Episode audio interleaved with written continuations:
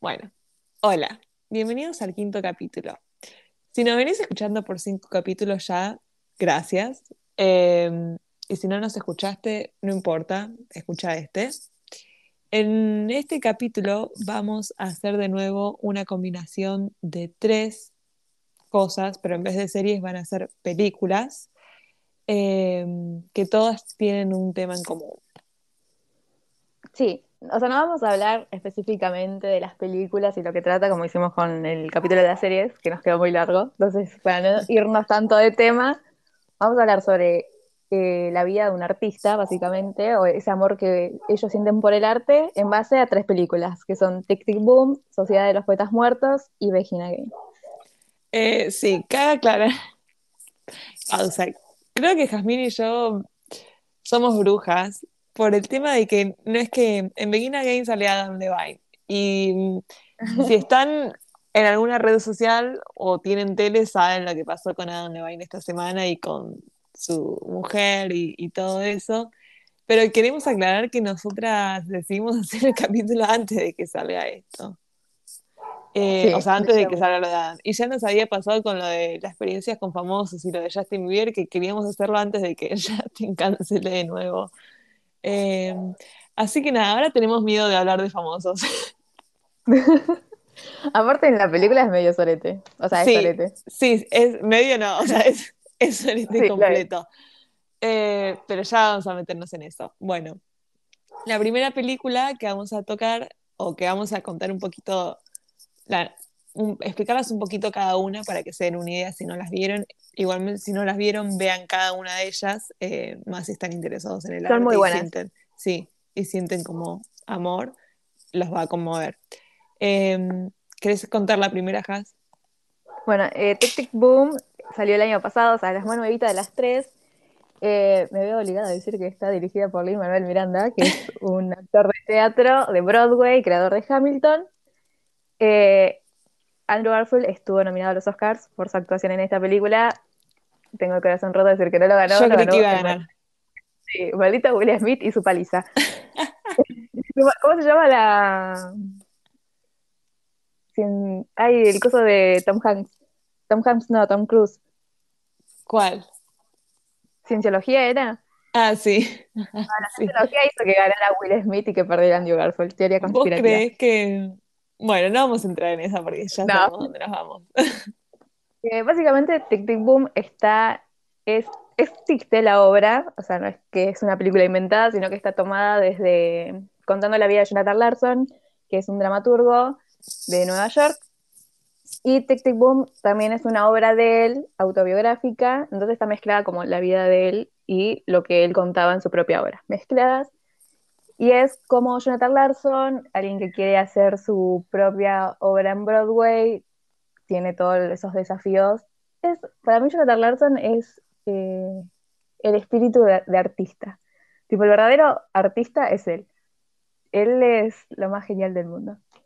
Y Sí, igual- eh, es un musical, véanlo, si no es tan eh, pesado como uno piensa que es un musical. Para mí está llevado muy bien y las canciones son muy buenas. Concuerdo, si sos de esas personas que dicen como, ay, pero un musical, sí, un musical, sentate un rato, míralo y te vas a divertir. O sea, no es la muerte de nadie un musical, no es tan terrible. No, y además, eh, Tic Tic Boom trata mucho el tema de, de la edad, esa cosa de la pasión. El protagonista empieza diciendo como que tiene miedo de que está por cumplir 30 años y en qué momento deja de ser su pasión para convertirse en un hobby. Y eso es algo que para mí es bastante fuerte de decir. Sí, Tipo, en qué momento mi pasión va a dejar de serlo para convertirse en un hobby y tiene que ver mucho con la mirada del otro también. Porque si Claro. no trabajo de eso, es un hobby. exactamente, eso es lo que decía él, que ya él trabajaba como camarero mientras se dedicaba también a trabajar en, en su obra, eh, pero él tenía miedo de cumplir 30 porque decía que ya en un momento ya no era que iba a estar trabajando en su obra, ya iba a ser un hobby y era full time eh, camarero y es a lo que no quería Claro. llegar. Que eso también retoma un poco lo que hablamos en el capítulo anterior, que vayan a escucharlo, sobre la crisis de la adultez y de la edad, y el sentir que algo nos está corriendo todo el tiempo. Sí, como a Jonathan Larson. Bueno, Claro. Eh, la segunda película es Sociedad de los Poetas Muertos, que es muy, muy, muy linda. eh, Yo- Robbie Williams. Yo la vi hace unas horas, quiero, quiero- porque estaba en mi lista para ver, pero bueno, nada, como siempre uno tiene listas y nunca ve todas las películas que tiene ahí. Y cuando nos pusimos a decir que hicimos, hacíamos este capítulo, Has la tiró y dije, bueno, mi tarea va a ser verla. Así que está como muy fresquita, Claro, ella la tiene muy presente. claro. Eh, esta película trata, es en un internado slash como academia de varones. Eh, los alumnos, claro, viven ahí pues de un internado y llega el personaje de Robbie Williams, que es el señor Keaton, que es el profesor de literatura, donde hace que la literatura y todo el mundo artístico y el tema de ser pensadores entre en la vida de, de estos chicos que no estaban acostumbrados a eso, sino que eran hijos mandados a ese colegio por los padres para que sean médicos, abogados y sean como de carreras muy disciplinadas, por decirlo de alguna Sí. manera. Entonces como que llega este profesor y ellos lo ven como corromper a los alumnos, pero no es corromperlos, sino es como darle esa cosa de, che, piensen, sean pensadores, cuestionen, descúbranse en sí mismos, eh, le da herramientas sobre el arte y ellos empiezan a descubrirse a sí mismos. Es muy lindo eso. Y aparte también es lindo porque ellos en el arte encuentran sus vocaciones también y una manera de ser. Claro, sí, cabe aclarar también que la película es bastante vieja, es de 1989. eh, entonces, lo que la película muestra son cosas muy como, más o menos como era la realidad antes, en los colegios donde eran todos hombres, era como, vas a este colegio que te elijo yo, vas a hacer la carrera que te elijo yo. La vida era la que te planeaban tus padres y la tenías que seguir. Y no era una, no era que, bueno, si no era que había mucha libertad, eh, ¿se entiende? Y nada, sí, el, el profesor que es eh, Robin Williams, ¿era? Sí. Es que tenía miedo de nombrar al otro y confundir. Al cantante. Sí. Em, viene como a, a enseñarles, sí, a que piensen por ellos mismos, básicamente, em, y a que se liberen de, de esa, de esa, Sí, como sí, de esa esa estructura, cosa que le establecen. esa, esa Aparte, estructura eh, establecida. el profesor hace como mucho hincapié a que ellos encuentren su propia voz. Es como Exacto. rompan con todo lo que le dijeron y encuentras en sí mismos. Exacto. Además, él ni si- para sus clases ni siquiera sigue el prototipo que se les daba, de decir, ok, bueno, ustedes tienen que dar este tipo de clases. Él iba y les enseñaba otro tipo de cosas. eh, Que es una muy buena manera de enseñar para mí. O sea, ellos, esos chicos, siento que aprendieron mucho sobre todo el poesía, todo lo que tiene que ver con la literatura, como que lo empezaron a vivir en vez de estar estudiando.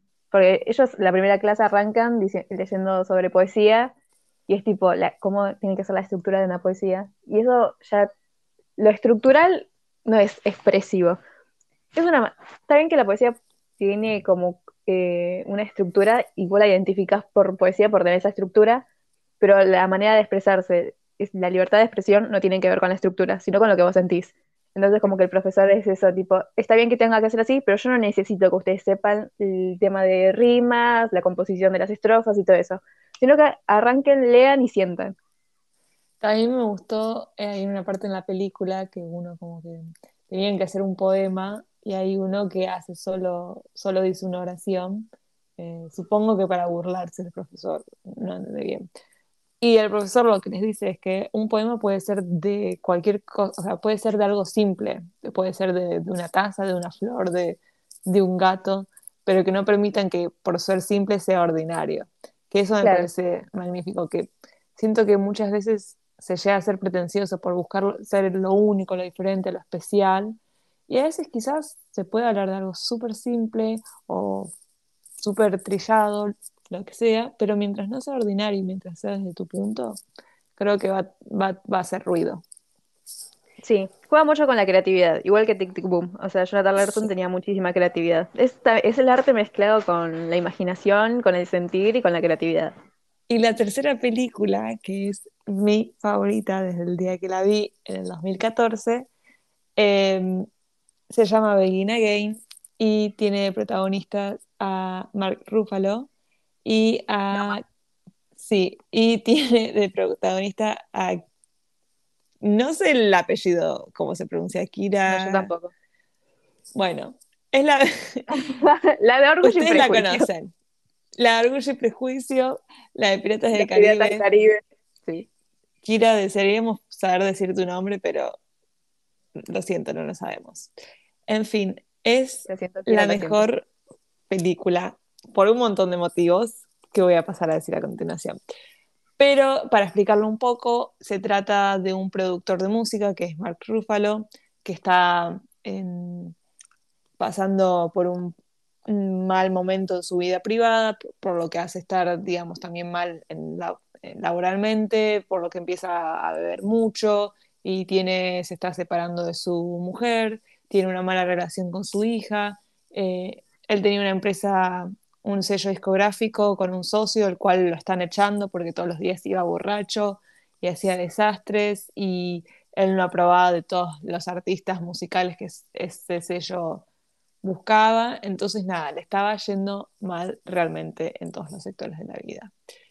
Em, por otro lado de la historia está Kira y Adam Levine, que son una pareja de cantantes, escritores, em, donde él se hace conocido por una canción, entonces un sello discográfico lo busca él para, para firmar con él, y bueno, por una serie de motivos, y como todo rockstar en crecimiento, eh, muestra sus verdaderos colores, que es bastante mala, un sorete, por así decir.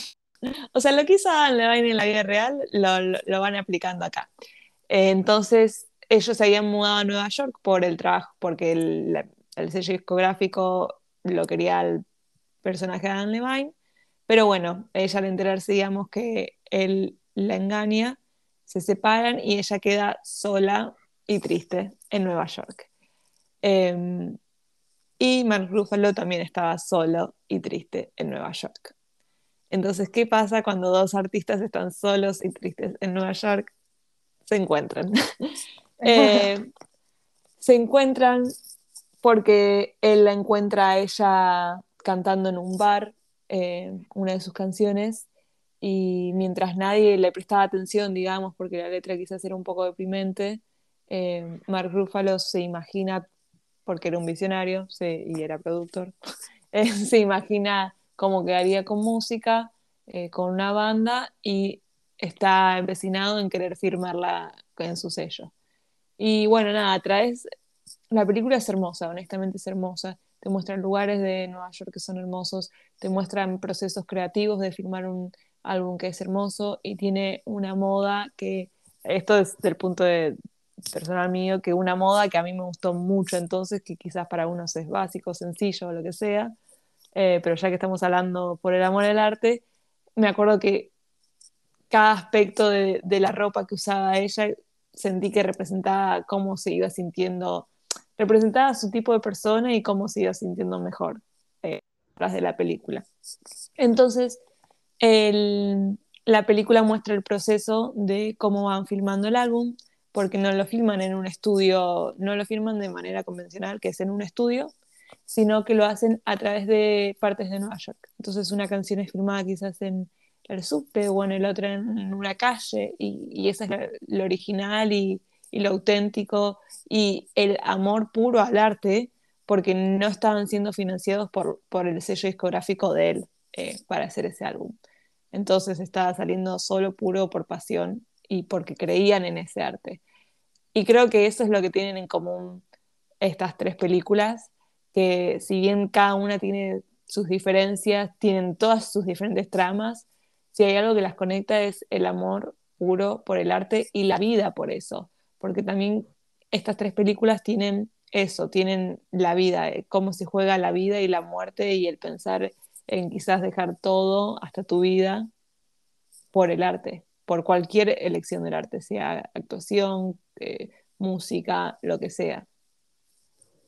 Sí, por decir algo más generalizado, la pasión de uno. O sea, nosotros Sí. vamos a hablar del arte en sí, ustedes lo pueden llevar para la pasión que ustedes quieran. Claro, sí, obvio. Puede ser, no sé, podría ser tranquilamente una película de abogado que es apasionado por abogacía y el dejar todo por eso, pero sí, nosotros lo vamos a llevar al, al tema del arte porque estas tres películas justo coinciden en eso, más allá de que sus tramas verdaderamente son diferentes, o sea, Yo creo que, o sea, para no hacer solamente lineal y hablar de las películas, el motor de cada persona es su pasión. Incluso cuando no la encontramos, está esa crisis y esa búsqueda de encontrar esa pasión y esa cosa que te mueva y que sea tu motor en la vida. Si vos no tenés una pasión, la vida es como bastante vacía, es como que buscas siempre constantemente algo que no tenés y una vez que la encontrás, ya tenés un camino que seguir. En los protagonistas de estas películas, su motor es literalmente su pasión por el arte. Tengo tanto amor por esto que quiero dedicarme toda la vida a esto. Lo hacen incluso cuando se les vienen las cosas en contra. En Sociedad de los Poetas Muertos tenemos uno de los protagonistas que es Neil, que Neil encuentra, una vez que llega este profesor, el amor que siente por el teatro. Él quiere actuar, quiere actuar, quiere actuar, quiere actuar. El padre no lo deja, porque claramente tiene que seguir una estructura, él tiene que ser lo que el padre quiere que sea, por eso va a ese colegio. Y el padre no aceptaba que se vaya de esa línea. Entonces esa cosa de decir, che, tengo toda mi familia en contra, pero a mí lo que me vuelve loco por seguir existiendo es el amor que tengo por esto. Y si no lo puedo hacer, ¿qué sentido tiene? Si me voy a estar privado toda mi vida de hacer lo que realmente quiero. Sí, y en el caso de Tic Tic Boom, el protagonista era por lo único que vivía era por su obra y por su taller y por pensar en y no es chiste, es o así es como lo representa el musical, obviamente. No podemos hablar de la vida real, pero en el musical se ve claro que todo lo que él le movía era eso, era su primer lo primero era su pasión, a tal punto que obviamente cuando en una parte de la película él tiene una, él tiene una novia y en, y en el musical muestran cómo la novia le ofrecen un trabajo mejor, eh, donde está lejos de él y como que le da medio, no sé si un ultimátum, pero le dice como, ok, tenemos que hablar porque, ¿qué vas a hacer? ¿Vas a venir conmigo o te vas a quedar acá donde seguís siendo camarero y seguís trabajando para tu, tu, obra, que no está pasando? Em, pero no se lo dice de esa manera, yo la estoy poniendo de esa manera. En, en la película se ven como como que ambos mutuamente se apoyan realmente y hay amor genuino y hay entendimiento también de esto es lo que vos amás y yo entiendo que esto es lo que vos amás y si tenemos que tomar caminos separados porque nuestras pasiones están separadas, ok, lo hacemos. Em, sí, a mí me mata esa parte de la película. A mí ya en general la película me mata porque es muy, muy, muy buena. O sea, para mí Tic Tic Boom es una de las mejores películas que puede existir en cuanto a mostrar la vida del, del artista y cómo realmente lo siente. ¿Las vimos juntas o, o flashé? No, la vimos por separado. Yo la vi 80.000 veces ya, tipo salió el año pasado y yo la vi 80.000. Ay, pero yo la vi, yo la vi siento que la vi con vos, te juro. Puede ser, puede ser que quizás cuando te la terminaste de ver hablamos sobre eso. Y me dijiste que, que te parecía triste. A mí cada cosa que Jasmine me recomienda es tipo, me traumó. Eh, me traumó se traduce a, me puso triste, me marcó, me, o sea, en la palabra traumó tengo 20 significados, pero bueno, sepan que si algo realmente me conmueve y me, y me saca, es me traumó. Pero igual siento que sí que la vimos juntas. Bueno, entonces nada, em, la novia como que le decía como, te puedo dar hasta el lunes, digamos, para que charlemos, porque yo les tengo que dar una respuesta a ellos. Y él como, sí, pero necesito hacer una última canción para mi obra. En realidad lo que iba a presentar es un taller, ¿no, Has? Claro, ellos primero hacen el taller y una vez que va gente de Broadway y productores y bla, bla, bla al taller, dan como el ok, bueno, lo hacemos y es empieza el laburo posta, digamos, por así decirlo. El taller es como dar tipo, no sé, una pruebita, tipo, eh, quiero hacer esto, pero me tienen que dar el ok para realmente hacerlo. Claro, es como para ganar algún, eh, no sé si un productor, sí, un productor, digamos, alguien que invierta en hacer la obra. Exacto. Em, entonces, nada, él decía como, necesito una canción más porque no la tengo y se me, y se me viene la fecha, que esto, que el otro. Y ella era como, bueno, pero yo tengo que darles una respuesta al trabajo que me están ofreciendo. Y bueno, él seguía posponiendo la charla con ella y posponía todo.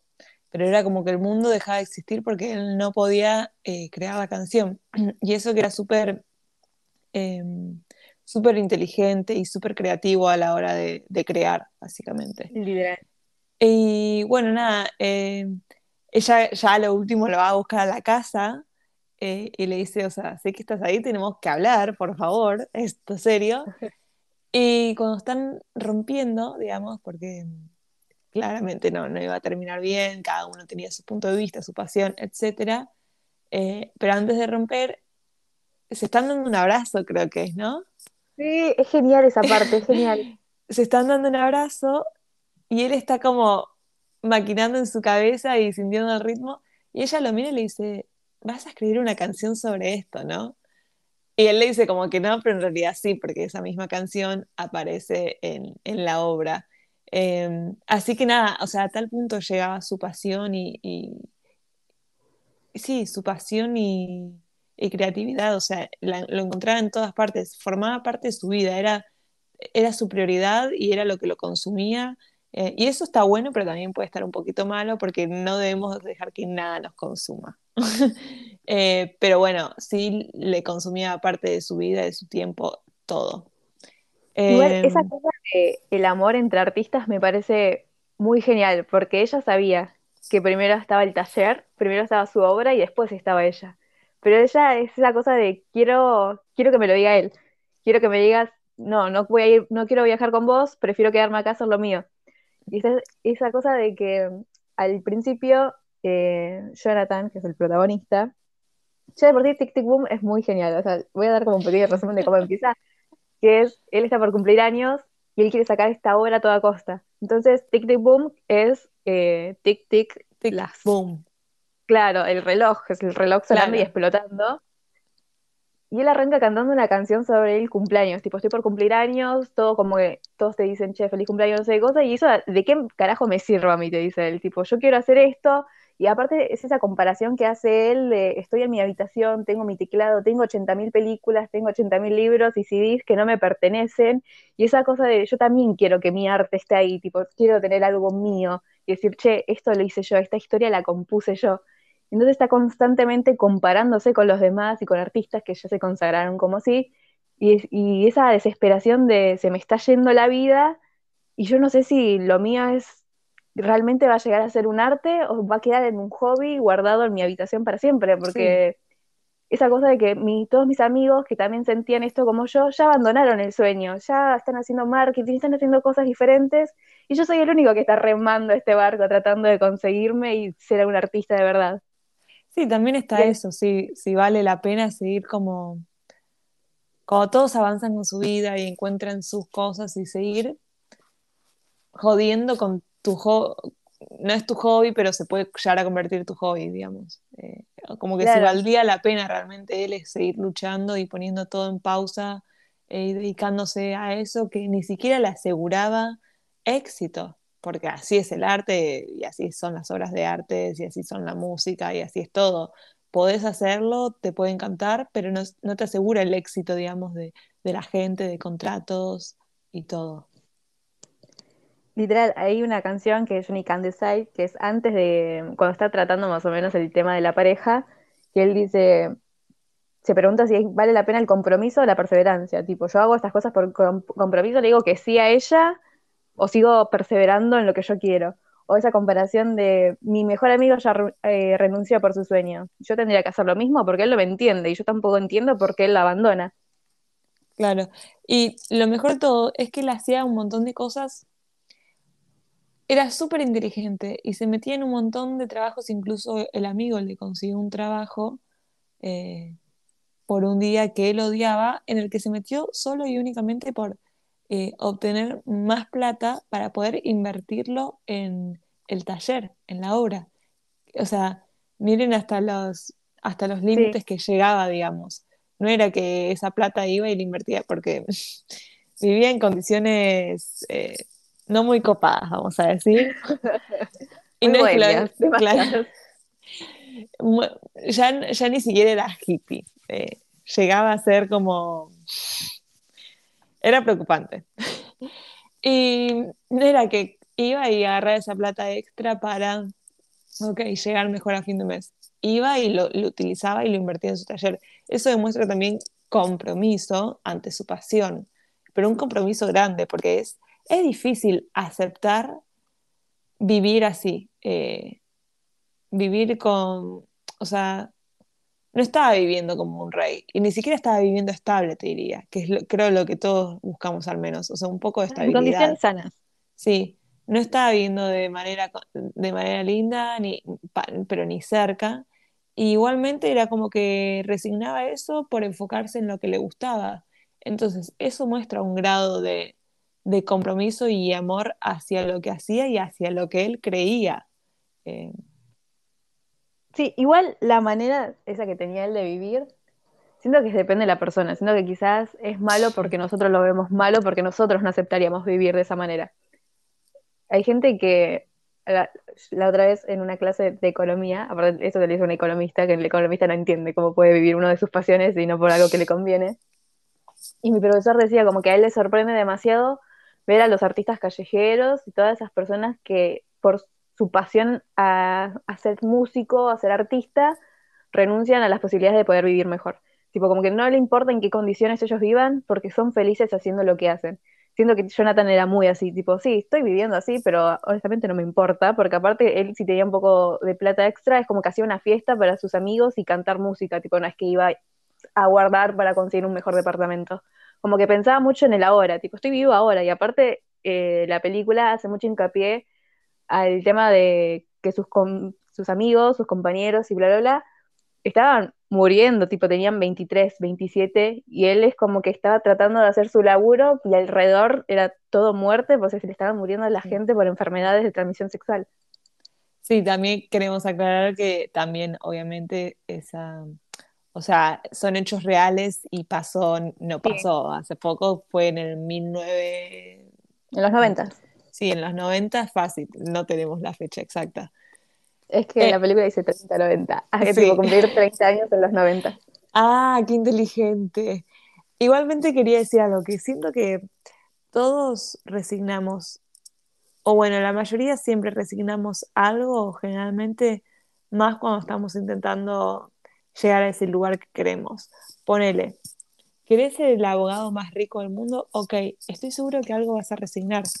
Algo vas a resignar que vos no te das cuenta. Quizás no es tan grande, quizás no es tan grave, pero algo vas a resignar. Así como quizás decimos como, ay, no sabemos cómo estos artistas eh, callejeros resignan vivir mejor para, para hacer esto, pero nosotros en algún Claro. punto lo hicimos o lo vamos a hacer si es que realmente vamos a ir por detrás de lo que queremos. Eh, y no siempre tiene que ser por el arte, puede ser por cualquier cosa.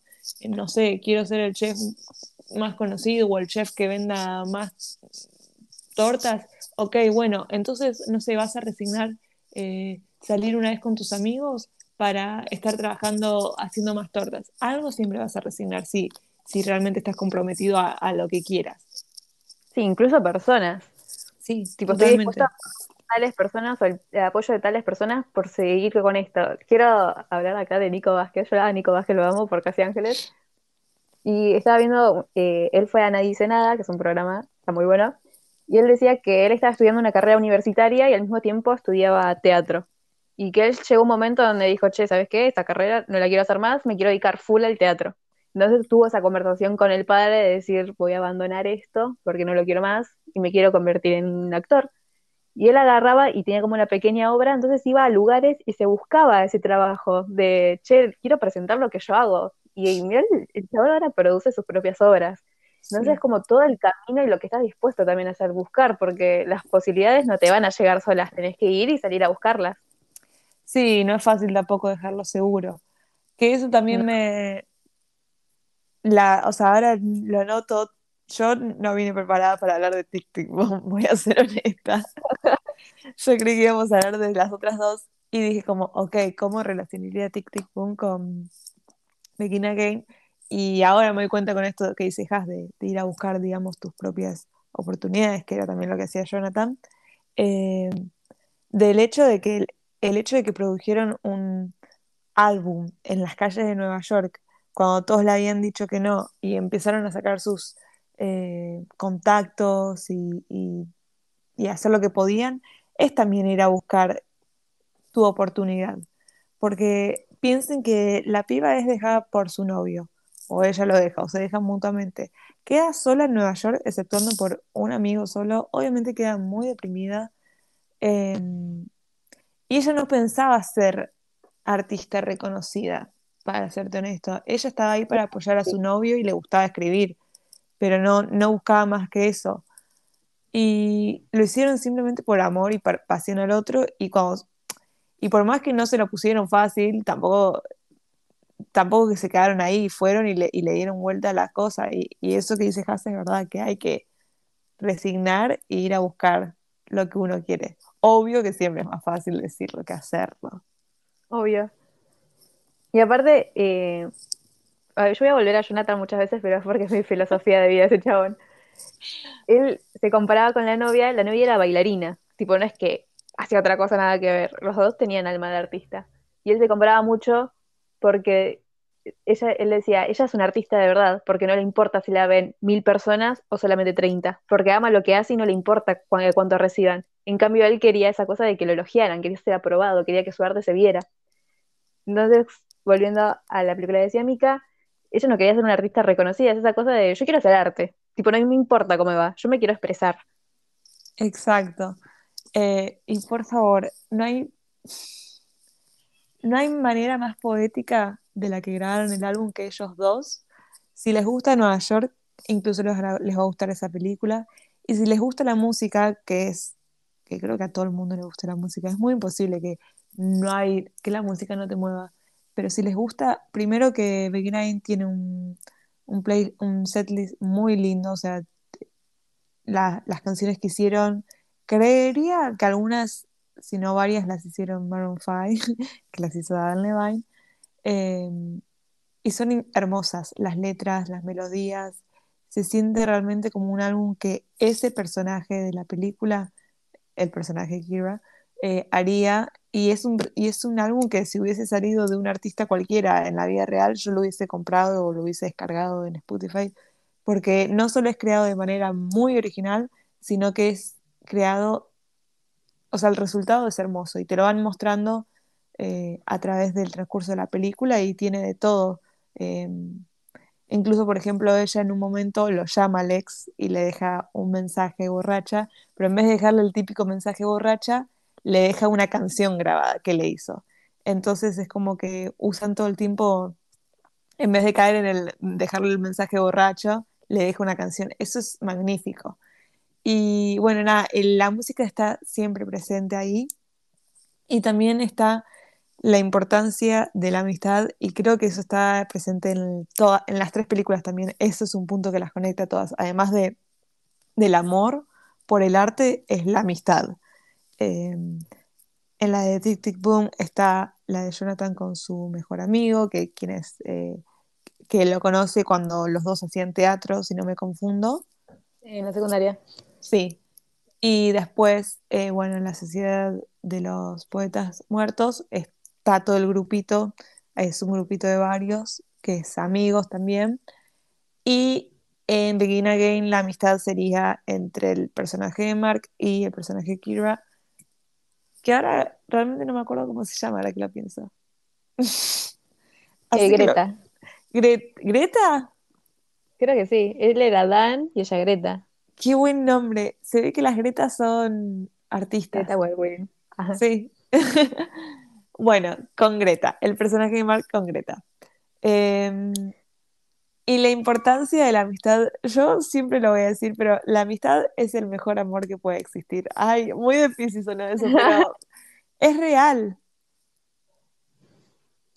Lo lindo de, de ellos dos, de Dan y Greta, es com- ver cómo se relacionan dos personas, aparte son dos personas que estaban rotas, en una- cómo se empiezan a conocer a partir de sus pasiones. Tipo ese vínculo de esa cosa, de esa pasión que ellos sienten, que es la música. Y lo que más me gusta de esa película es que creo que durante el transcurso de la película quizás llegas a dudar del vínculo que pueden llegar a tener ellos, de si puede, de si en algún momento se va a tornar romántico o si es de amistad o si es, o sea, como que estás dudando todo el tiempo, pero yo creo que hay una escena específica en la que ellos terminan su álbum y se miran y se dan un abrazo, que es el simple hecho de que ellos dos se encontraron en, en uno de sus momentos, en uno de sus peores momentos, por así decirlo. De hecho, él le confiesa a Greta que esa noche, antes de escucharla ella en el bar, se iba a suicidar porque justo había tenido un día horrible. Y bueno, ella, de hecho, en, e- en ese bar estaba cantando una canción que ya les dije, todas las canciones son hermosas, pero esta es increíble porque si te la pones a leer y a reflexionar, está hablando con metáforas nuevamente sobre la muerte y el suicidio, y él justo la escuchó y por eso, nada, no se suicidó, solo la quiso seguir y firmarla con su, con su récord. Em, y eso, el de las amistades, el de encontrarse, el de ser ese apoyo mutuo y el de encontrarse en los momentos exactos. eh, y ellos se encontraron en un momento que estaban los dos muy mal y se ayudaron a, a través de la música, a través de su pasión, a través de su arte, a través de estar el uno para el otro, el de escucharse y el de acompañarse. El de quizás no siempre entender, pero el que con solo escuchar y es suficiente. Y bueno, en los otros también hay amistad, eh, que es manejado de otras maneras, por ejemplo, en el de la Sociedad de los Poetas Muertos. Al principio, es- lo que tiene la película es que al principio es todo lindo, divertido, y los últimos minutos querés morirte. Se torna todo muy deprimente. Igual está esa cosa de confidentes entre ese grupo, de yo te, cu- te cubro. Y cosa Sí, de, se pierde un poco al final, pero después se vuelve a ganar. Por ejemplo, en el tema de que Neil quería hacer teatro, es como que todos lo apoyaban y es como, bueno, sí, Sí, vamos a verlo al teatro. Aparte es una cosa linda de que tu profesor te vaya a ver. Como sí, él fue la guía que ellos necesitaban en ese colegio, porque estaban, aparte eran chicos muy estudiosos, tipo, no es que eran rebeldes ni nada, era tipo a las 8 sí. estudiamos geometría, entonces todos se juntaban a estudiar, al otro día historia, eran muy académicos y a ellos les faltaba esa cosa de que alguien los haga pensadores y que Sí, que encuentren su los, propia voz. Eso me parece genial del, del profesor. que los libere también un poco, que, que les diga como pensar por ustedes solo está bien, o sea, no, no les va a pasar nada malo si lo hacen. Sí, hay una parte que me parece muy linda y me la anoté.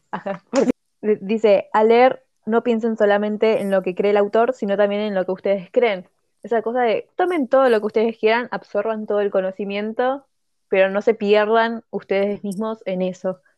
Y también eh, ellos son adolescentes, claramente de familias que querían, ya tenía planificada su vida, y bueno, el personaje de Neil, que la, ¿viste la manera de, de actuar que tiene una persona por el teatro? Que Sí, tienen una manera de moverse muy específica, él la tiene desde el principio, como esa manera de reaccionar, la pasión, el brillo en los ojos cuando hablaba de algo como muy entusiasta. Y después llega la figura del padre, que no es nada que ver a lo que es Neil, esa cosa de que vos no vas a hacer eso porque mi hijo no va a ser actor, mi hijo tiene que ser alguien grande. Y ver cómo ese entusiasmo se va perdiendo ante la mirada del padre porque sabe que él no tiene mucho control sobre su vida, sino que alguien más la tiene. sí. Eh, el, de hecho, perdón, sí, y el profesor es esa figura que lo anima, tipo, sí, si vos sentís esto, decíselo, todas las cosas que vos me digas, decíselas a tu papá como las sentís para que él te entienda. Y el padre no la entendía, lo cual me rompe el alma. sí, de hecho, lo que, una parte que me rompió mucho el alma de esta película, al, casi al final, cuando Niels hace la obra de teatro, a pesar de que su padre se lo había prohibido y lo descubre haciéndolo, eh, bueno, obviamente lo va a buscar, se lo lleva a la casa eh, pasa un momento hermoso en el que el, el profesor le dice que tiene un don, todos los amigos están felices. Eso también siempre es verdad, eso de la amistad, que siempre están, siempre que uno tenía una situación, estaban mutuamente apoyándose y había cierta complicidad, eh, sin necesidad de mufarse uno del otro o ser como son los varones generalmente en las amistades. Había, había un lindo grupo. Em, entonces, nada, bueno, la escena que estoy hablando es, está en la casa con el padre y el padre le dice que a partir de mañana iba a dejar el colegio en el que estaba, el instituto, y lo iba a enlistar en el ejército y iba e iba a ser médico. Y él le dice, pero esos son 10 años más, cuando él creía que le quedan, no sé, uno para ser libre, digamos, de los mandatos del padre. Y empiezan a discutir con la madre presente ahí y él le dice como, te tengo que decir lo que siento. Y, y el padre le dice como que, bueno, dale, decime lo que sentís. Y fue siento como en ese momento que Neil se da cuenta que en realidad poco importaba lo que le diga, no iba a cambiar la opinión del padre, o al menos muchas veces así sentimos. Eh, pasa a veces que, y me he encontrado con personas que yo les digo porque ¿por qué no hablas estas cosas? Y me dicen, no, porque ¿para qué? Y si me va a responder esto o me va a decir esto, eso pasa mucho, el estar asumiendo constantemente la respuesta que vamos a recibir, muchas veces es por conocimiento, porque ya Sí. quizás lidiamos con esas personas y ya sabemos cómo reaccionan, eh, y otros también es porque no, primero es desgastante siempre ponerse en- ante esa situación del tener que abrirse y explicar tus sentimientos y, y recibir la respuesta que ya esperabas, o es como decepcionante y desgastante. Eh, y nada, obvio, también entiendo que no siempre es fácil para todos sentarse, reflexionar y decir, ok, esto es lo que yo siento o lo que yo necesito o lo que yo quiero y te lo, te lo expreso al 100%. Pero en esa escena, él le va a decir lo que siente y se calla y no le dice nada y vos podés ver cómo en sus ojos es como que sentí, lo pude sentir, que era como que decía como, no vale la pena gastarme en explicarle todo, porque no, no va a cambiar nada. Igualmente mi consejo es que siempre hablen las cosas. Aunque ya, aunque ya crean que saben la respuesta del otro, siempre háblenlo, porque para mí es mejor haberte ido de una situación habiendo expresado todo y habiendo dicho todo, que te hace sentir en paz con vos mismo y con tu interior, que haberte quedado con el, bueno, pero si yo hubiese dicho esto. Igual Sí. retomando la película, esa, esa escena me pone muy triste porque puedes ver en sus ojos cómo se le va, como estaba como muy eufórico diciendo como le voy a decir todo lo que siento y es como que se le va y dice como no sirve de nada. Sí, aparte el padre sentía que él lo desafiaba. Es como que él me está desafiando a mí y está arruinando su vida. Y en realidad el que arruinaba su vida era el padre. Porque también eh, se ve mucho como esa cosa de que los padres creen que ellos siempre saben lo que es mejor para vos. Y en realidad no. Porque vos das vida a tu hijo, lo criás, le das herramientas y bases para vivir hasta cierto punto. Las decisiones y sobre lo que esa persona quiere hacer sobre su vida ya no te pertenece a vos. Es cuestión de tu hijo. Entonces, por más que vos quieras lo mejor para mí y creas que esto es lo mejor, yo no lo quiero, porque yo quiero esto. Y si vos me estás diciendo que yo estoy arruinando mi vida, yo siento que la estás arruinando vos. Sí, o con esa autoridad que se creen dueños de tu vida, o sea, a un hijo se lo acompaña, no se le impone, creo yo. Claro. Tengo datos estúpidos para tirar cuando esto igual todo cortalo, ¿ves? Sí, sí, sí. Ok. A ver, eh, si querés. ¿De, de qué son? Eh, esto no tiene nada que ver con, porque momento, estábamos en momento de reflexión, pero quiero, quiero decir datos estúpidos que van a hacernos reír un poco. Uno, eh, Nils, el que hace de Nils, ¿no se parece a Jim Carrey? Puede, tiene algo. Está re parecido. Yo no lo podía dejar de ver. Como un hijo, un hijo de Jim Carrey. Claro, como un hijo o Jim Carrey de joven, tranquilamente. Después, Sí. Em, después, un dato de chismosa que me enteré. Chismosa no, está en Wikipedia, gente. Si entran a Wikipedia la gente y se las leen, porque yo hago eso, me gusta entrar a las Wikipedias de las personas y leer datos innecesarios. Em, en fin, entré al de Jonathan, que es el de Tic Tic Bam, que retomamos que fue basado en la, en la vida real de él. Pero Jonathan existió. Tipo, Claro, es un personaje ficticio. Exacto. Eh, y parece ser que en realidad en la vida real la novia eh, no, no fue que no fue que terminaron porque según lo que dice Wikipedia igual, no me hagan cargo, yo solo estoy repitiendo información. No fue que terminaron porque ella se tenía otro trabajo y él se quería quedar ahí dedicándose al arte. Fue porque ella lo engañaba un- un- varias veces y siempre era como un ciclo tóxico en el que se dejaban, volvían, se dejaban, volvían y después pareciera ser que ella lo terminó dejando eh, por completo por una mujer. Así Sí, que eh, eso, eh, Jonathan Larson eh, está Tic Tic Boom, la obra. De hecho, en Argentina está ahora. Si están en Buenos Aires, si la quieren ir a ver. ¿en serio? Eh, Está en el Teatro Plaza, si no me equivoco. Están los domingos. Tic Tic dicen que Boom. está muy buena.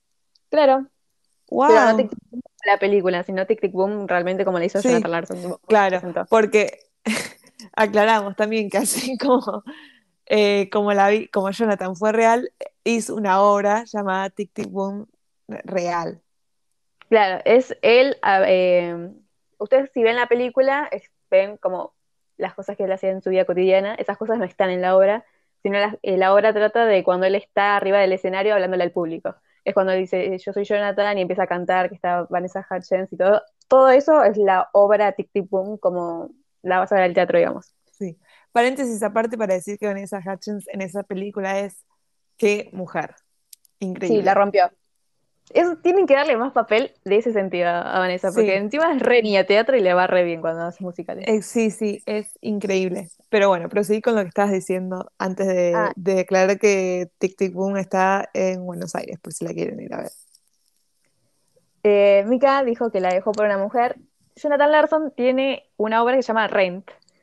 En esa obra eh, pasa eso, él sigue contando. El tema, por ejemplo, de los amigos que tenían SIDA, los tratan tanto en Tic Tic Boom como en Rent. Se- en las dos obras él toma muchas de esas cosas de, de las cosas que él vivía. Él pone en sus obras cosas personales. Y hay un personaje, dos, claramente. Está uno que le gusta mucho firmar y tiene mucha pasión por el cine. Y él salía con Maureen. Maureen es una chica que lo engaña y lo deja por una mujer. Eso es como una referencia a, lo- a realmente la relación que él tenía. Entonces, tipo, ese dato es real. Sí, perdóname, la quedé mirando a Tiana porque estaba corriendo y estaba respirando al lado mío. Eh, sí, bueno, entonces no estaba tan e- errado mi dato. Eh, pero bueno, nada, obviamente son cosas que quizás se cambian para, para mejorar un poco, porque también ah, no solo, o sea, sí es realidad, pero también es drama y es película y, y hay que entretener, hay que mantener entretenido al espectador. Eso ¿Sabes es- me parece muy lindo de Tic Tic Boom? Que la idea la tomó Lin-Manuel Miranda de hacer la película. Lin-Manuel Miranda es también tipo es el creador de Hamilton, tiene otro musical, y él la hizo porque se siente muy reflejado en Jonathan. Tipo, él cuando era adolescente antes de empezar en el mundo del teatro, como que se creo que él hizo, protagonizó Tic Tic Boom, de hecho. Tipo, Ah, creo ¿sí? que fue una de sus primeras obras, la hizo él, y también es esa cosa de, yo no- creo que cualquier persona que quiere hacer, tiene tanta alma de artista y siente tanto amor por lo que quiere hacer, se ve muy reflejado en Jonathan. Entonces él decidió también hacerla por eso. Sí, Tipo, vos- darle vida a, a nadie sabe quién es Jonathan Larson hoy en día. Al menos que estés muy involucrado en el mundo del teatro. Y ahí lo sepas por las obras que hizo, tipo Rent. Rent es algo increíble en Broadway, es una de las mejores musicales, es de los primeros. pero creo que a partir de Tic Tic Boom ahora más gente sabe quién es. Sí. Entonces eso le refuncionó porque contó una historia que no era tan conocida y le dio mucho lugar a su vida. Y si quiere, no quiero spoilear el final de Tic Tic Boom si no lo vieron, pero es muy agridulce. A mí me a mí me encanta. sí, a mí me va a decir que a ella le encanta y que le parece bien. A mí me parece agridulce, esa es la palabra correcta. Em, Bueno, y en Sociedad de las Poetas Muertos también. Tipo, no es que tiene un final lindo. no, Pero el único buen. Ah, pará, porque estoy pensando que Begin Again también tiene un final medio, no agridulce, no es tan trágico como las otras. Pero bueno, ¿deberíamos spoilear los finales? Yo diría que sí. Bueno, Acá nos ah, sí, Si no los este es tu advertencia de que se vienen los spoilers. Igualmente esto no representa en todas las películas, así que igual mírenlas porque lo importante es el proceso y todo, todo el conjunto y no solo un final, pero mírenlo. Y nada, se vienen spoilers. ¿Querés contar el spoiler de Tic Tic? Bueno, a ver, Tic Tic Boom existió ya Jonathan Larson, falleció en la vida real, también como en la película, chicas. Eh, termina la película eh, mostrando de que él hacía Rent. Que no Eh, es hecho- originalmente, no es originalmente en la obra y el taller en el que estaba trabajando, porque No, cabe decir que esa, cuando presenta el taller, bueno, esto ya es mucho spoiler, le va mal en ese taller. O sea, nadie, él trabajó tanto, tanto, tanto con eso, eso que te muestran que por eso dejó a la novia y todo eso, que se volvió loco, que agarró trabajos extras, eso nadie lo agarró. Y esa es otra Sí. realidad. A veces Sí, trabajas mucho por algo y no va a tener éxito. El éxito que uno busca. no sé si la obra que él hacía, o sea, después de que él fallece y todo eso, creo que la hicieron, pero tipo es actuada por otras personas, nunca la hizo él, lo cual es bastante triste. Pero sí, claro, pero que creo más- que sí la hicieron. Pero bueno, nada, Sí. pasa eso y él como que dice como, basta, me bajo, no puede ser que trabajé esto 10 años aproximadamente y le fue mal. Y ahí el amigo es como le dice, como entra en, en razón. Sí, hay algo muy lindo en el amigo que es que le dice que muchas personas pueden hacer muchas cosas, pero ¿cuánto Jonathan Larson vas a encontrar en el mundo? Y eso siento que tiene mucha razón, porque el chabón no es que quería hacer algo y ya, lo quería hacer a todas cosas, tenía mucha determinación, tenía mucho amor, tenía mucha creatividad para dar. Era una persona que está constantemente creando cosas. Y, es, y eso es un gran punto, tipo, ¿cuánto Jonathan Larson vas a encontrar? Porque Jonathan no solamente quería contar historias, sino que hacía críticas sociales. Eh, ponía mucho sus opiniones en sus obras. Tipo, vos en las canciones que él hacía lo encontrás plenamente a él. Sí. Y. No, bueno, en contar al final eso. Ah, es que a mí que esto la destruye, pero yo siento que también es. Eh, si la buscan en Wikipedia, aparece escrito muy lindo. Que es la noche anterior a que se estrenara Rent, Ay, eh, O sea, él nunca vio la obra hecha en teatro. O sea, el sueño por el que tanto él luchaba no, no lo vio eh, realizarse, tipo el producto final, porque murió la noche anterior. No es joda esto, ¿eh? Ustedes sí, además decir como efecto drama. Ojalá. no, eso pasa. aparte de ese efecto drama, siento que es muy clave como en la vida de él. Tipo, él era dramaturgo, slash actor. Es como, la vida, una persona artista la vive con ese cierto drama. No, pero a mí me o la cierta amargura que estoy a punto de llorar de nuevo. No, chica, no. Perdón, es que es como, qué frustración. Sí, aparte, eh, otra cosa que me parece como muy wow es que la, el día anterior creo que se despidieron eh, ensayando una canción que fue la última que él escribió para la obra y tiene que ver con la vida y con la muerte y con... No me acuerdo exactamente el nombre, pero es como que hace mucha referencia a eso y, los actores le, decían como que le parecía muy loco. Tipo, esa fue la última cosa que ensayaron, era tipo, bueno, nos vemos mañana en el estreno y él no llegó. Sí, por si les interesa, la muerte de él está explicada también en su Wikipedia, no vamos a adentrarnos en eso, pero tiene que ver mucho con las enfermedades y la salud, cómo era tratada la salud en esa época, que no era la mejor manera, entonces, nada, él tampoco tenía la mejor salud por la manera precaria en la que vivió también muchos años, pero tiene que ver con eso, no con nada grave. Bueno, en realidad sí fue grave, pero no, no fue un cáncer, digamos, que lo mató. Eh, pero yo siempre pienso que fue, fue frustrante. Sí, recontra. Un dato a color es que siempre que hacen la obra, tipo el elenco original, la primera vez que se estrena una obra en Broadway, tratan de mantener a ese elenco para la película. Y en tanto la película como en la obra teatral, y Dina Menzel, que es la mamá de Rachel Berry en Glee, es Maureen, tipo la que sería la exnovia de Jonathan, digamos, como la que representa ese papel de que lo deja por otra mujer.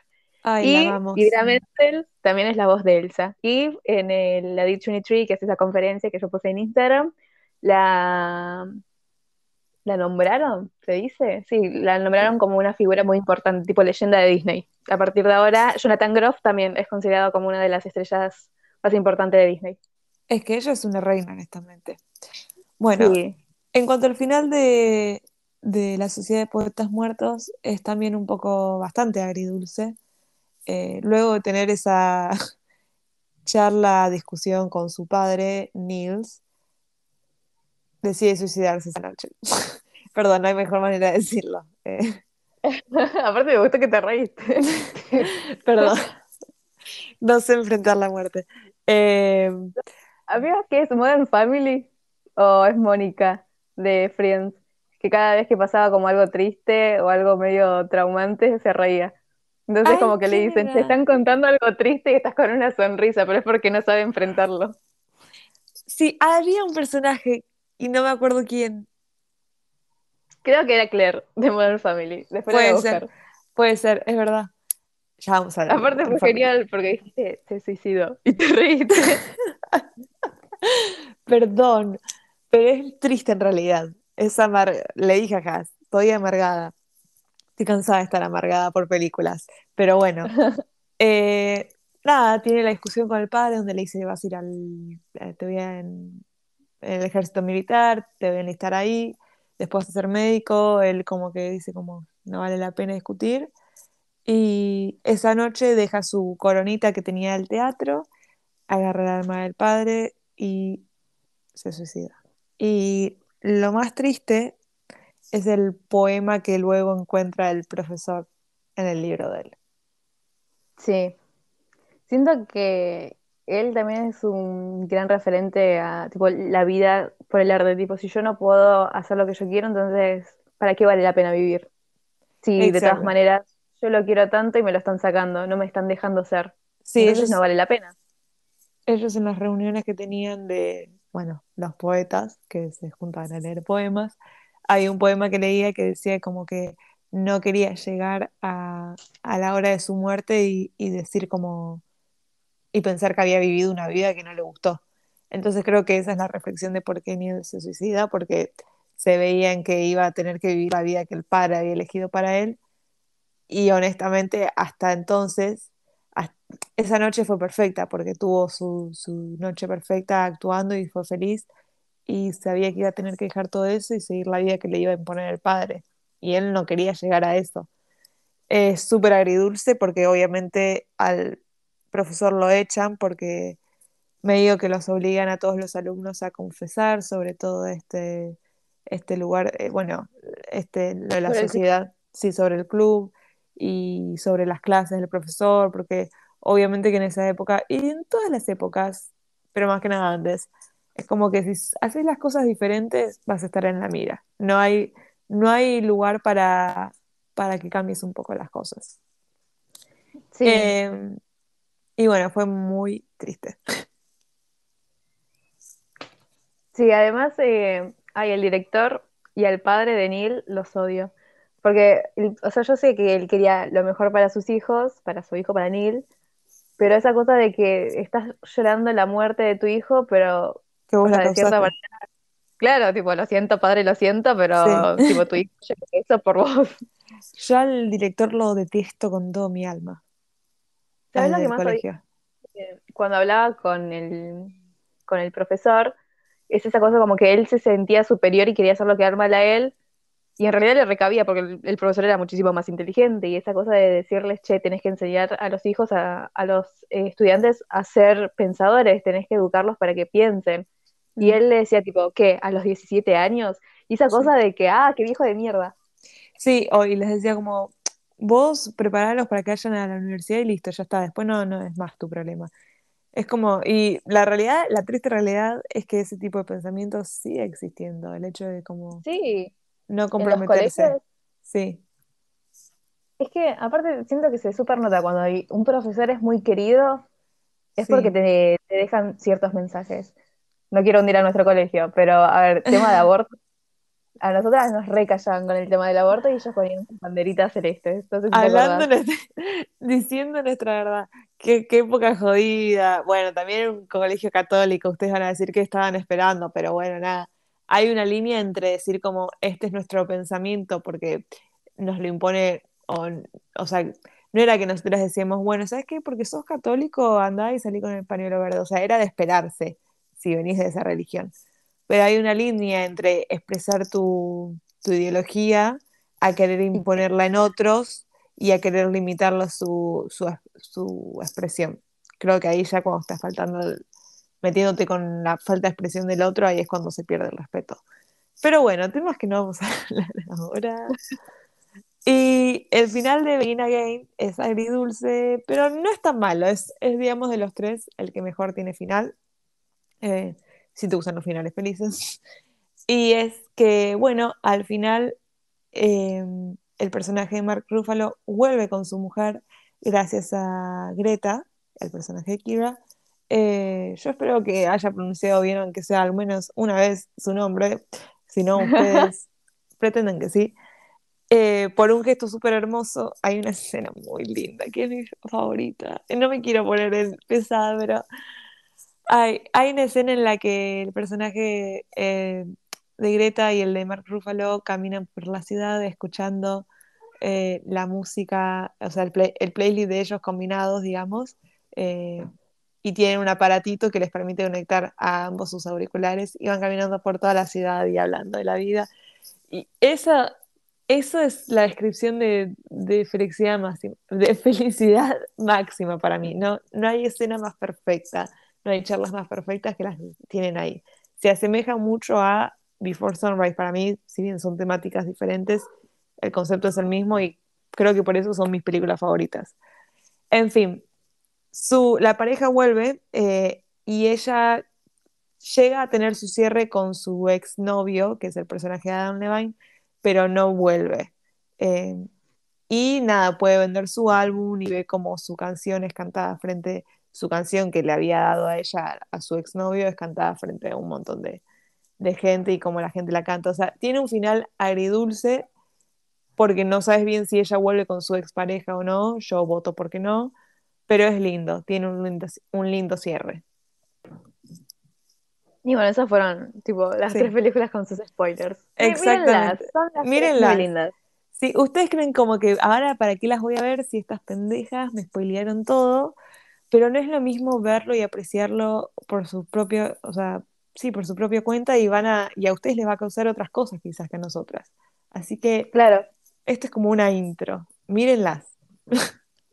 sí, aparte pues, Sociedad de los Poetas Muertos tiene un gran guion, tipo tiene diálogos muy lindos y la manera de desarrollar la historia y cómo ellos hablan y ver toda esa química que hay entre el grupo es muy linda y las enseñanzas del profesor también. Aparte las pueden tomar ustedes. Exacto. Hay tipos de amor, eh, tip- Las tres películas siento que contienen eh, reflexiones hacia el arte y hacia el amor y hacia la vida de diferentes formas. Una ya dijimos era del 1989, otra fue del 2021, pero fue basada en una vida de, los 90, y la otra salió en el 2013-14, así que tiene esas, ese año. Así que tienen, tienen de diferentes épocas, disfrútenlas, disfruten el amor y el arte. Eso. Hay una frase que me gusta mucho de Tic Tic Boom, que es cuando Jonathan está hablando con su novia y le dice, me voy a dejar llevar por el amor. Eso me parece una excelente frase, porque él está hablando ahí de crear su, su obra todavía. Es como que todavía estaba produciéndola. Entonces esa cosa de, che, ¿vas a parar? No, me voy a dejar llevar por el amor. Y con esa frase cerramos el capítulo de hoy. And that's how Sue sees it.